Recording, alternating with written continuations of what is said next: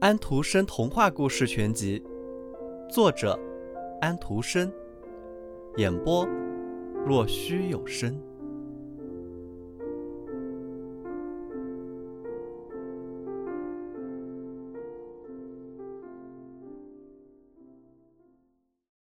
第二天早晨，船驶进了邻国宏伟都市的港口，所有的教堂的钟都一起鸣响起来。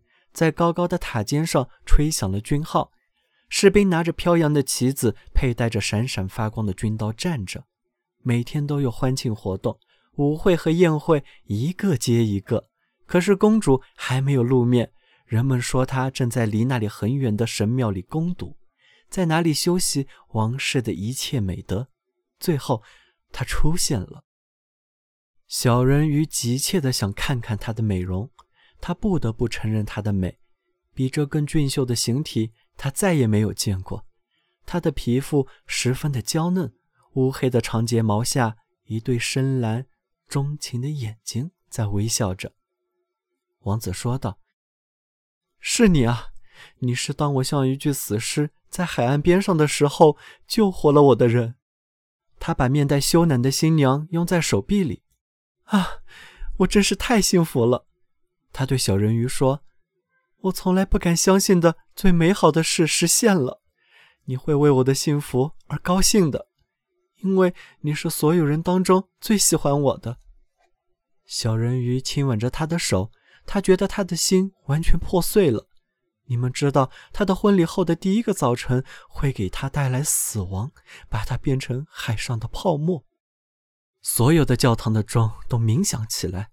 王室报信的差官骑马在街上通报订婚的消息，芳香的灯油在所有的神坛的珍贵银灯里燃烧着，牧师在摇动着香素，新娘和新郎手挽着手接受大主教的祝福，小人鱼穿着金线绣花的丝绸衣服，牵着新娘的婚纱，可是他的耳朵里听不到那喜庆的音乐，眼睛看不到那神圣的礼仪。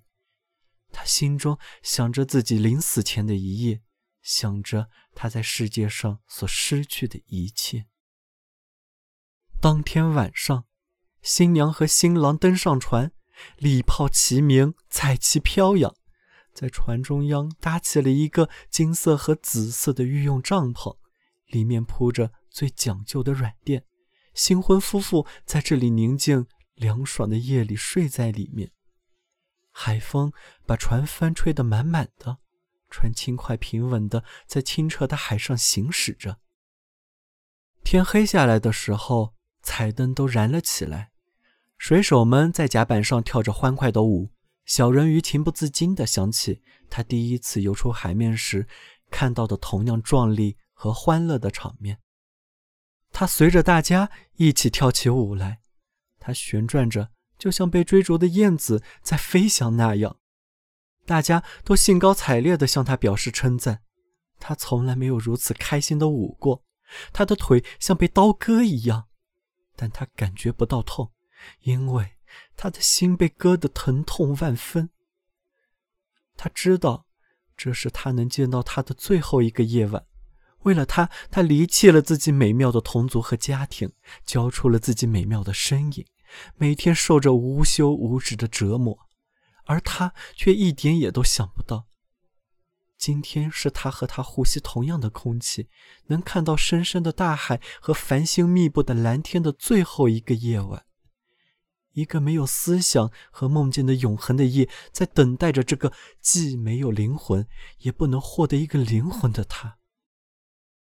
一切都沉浸在欢乐中。船上的欢歌乐舞一直持续到子夜之后，他心中怀着的死的念头，笑着舞着。王子亲吻着他美丽的新娘，他摆弄着她的黑发，他们手牵着手走进那华丽的帐篷休息去了。船上的喧嚣静了下来，只有船长站立在舵旁，小人鱼把他洁白的胳膊放在船舷上，眼睛。凝视着东方，等待着破晓。他知道第一道晨曦将给他带来死亡。这时，他看到他的众位姐姐伸出了海面，她们都和他一样苍白，在风中再没有了飘逸的长发，她们的头发都被剪掉了。我们把头发都给了女巫，要她帮着不让你今夜死掉。她给了我们一把刀，在这里，你看多么锋利。太阳升起以前，你必须把它刺进王子的心脏。他的血流到你的脚上的时候，你的脚马上会变成一条鱼尾。你又成了一条人鱼，可以爬下来游到水里，在你死掉变为咸色的海水泡沫前，仍然过你那三百年的岁月。快点，太阳升起来以前，不是他便是你，总有一个要死。我们的老祖母十分悲痛，她的白发都脱光了，就像我们的头发都给了女巫一样。去杀死王子，回来吧！快，你看见天边的红光了没有？再有几分钟，太阳要升起来了，你就要死去。他们发出奇怪的、深深的叹息，沉到海里去了。小人鱼揭开了帐篷上紫色的帘子，他看见那美丽的新娘把她的头依偎在王子的胸前睡着。他弯下腰去，在那漂亮的脸上吻了吻，再望了望天空，晨曦的红色越发的鲜亮起来。他看了看锋利的刀，又用眼睛盯着王子。王子在梦中念着新娘的名字，他的思想中只有她。刀在小人鱼的手中颤抖着，但是他马上把它抛得远远的，抛落到浪花里。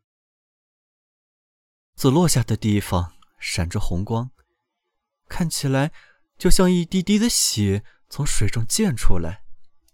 小人鱼用朦胧的目光望着王子，然后从船上跳入海中。他感到他的身躯一点点的化为泡沫。现在，太阳从海中升起了，阳光柔和的、温暖的照射在冰冷的泡沫上。小人鱼没有感觉到死亡。他看到明亮的太阳，同时在他的头上飞舞着成百上千透明的美妙的生灵。透过它们，他可以看见船的白帆，天空中的彩云。这些生灵的声音是音乐，不过是心灵的，是任何世人的耳朵所不能听到的，就像任何世人的眼睛看不到他们一样。他们没有翅膀。以他们轻盈的形体飘过空中，小人鱼看见自己有和他们一样的形体，这形体从泡沫里升起，越来越高。我去哪里？他说道。他的身影和其他生灵的一样，完全是精神的，人世间的任何音乐都难以表达。其他的生灵说道。到太空的女儿那里去。人鱼没有永生的灵魂，如果不能赢得凡人的爱情，也得不到永生的灵魂。他永恒的存在依赖着一种外来的力量。太空的女儿也没有什么永生的灵魂，但是他们能以善行创造一个。我们飞向那炎热的土地去，那里炎热的带有温度的空气扼杀人类。我们在那里散发凉爽的空气，通过天空传播鲜花的香味，送去康复和医学的知识。只要在三百年中，我们尽自己的可能行善，我们就能获得永生的灵魂，参加到人类永恒的幸福中去。你这可怜的小人鱼，你诚心诚意的和我们一样在尽你的努力。你遭受痛苦，忍受痛苦。你升到了天国的精神世界，现在你也可以以善行，在三百年里为自己创造一个永生的灵魂。小人鱼把自己明亮的手举向上帝的太阳，他第一回感觉到了眼泪。船上喧嚣的声音又响起来了，人们活跃起来。他看到王子带着他的美丽新娘在找他，他们悲伤地望着不停翻动着的泡沫。就好像知道他已纵身跳入到浪花里去了，没有人能看得见。他亲吻着新娘的面庞，朝王子微笑着，和其他太空的孩子升到了浮游在天上的玫瑰红色的云朵上。再过三百年，我们便升入上帝的天国里去了。一个生灵轻轻地说道：“我们也可以早些深入那天国里去的。没有人能见到我们。我们飞进有孩子的房屋中去。我们每天找一个给自己父母带来快乐、值得父母钟爱的孩子，这样上帝便会缩短对我们考验的时间。我们在屋里飞过。”我们出自快乐，对着他微笑时，孩子是不知道的。三百年便会减去一年。不过，如果我们看到一个淘气的坏孩子，那我们就得悲伤的哭了。每一滴眼泪会给考验的时间增加一天呢。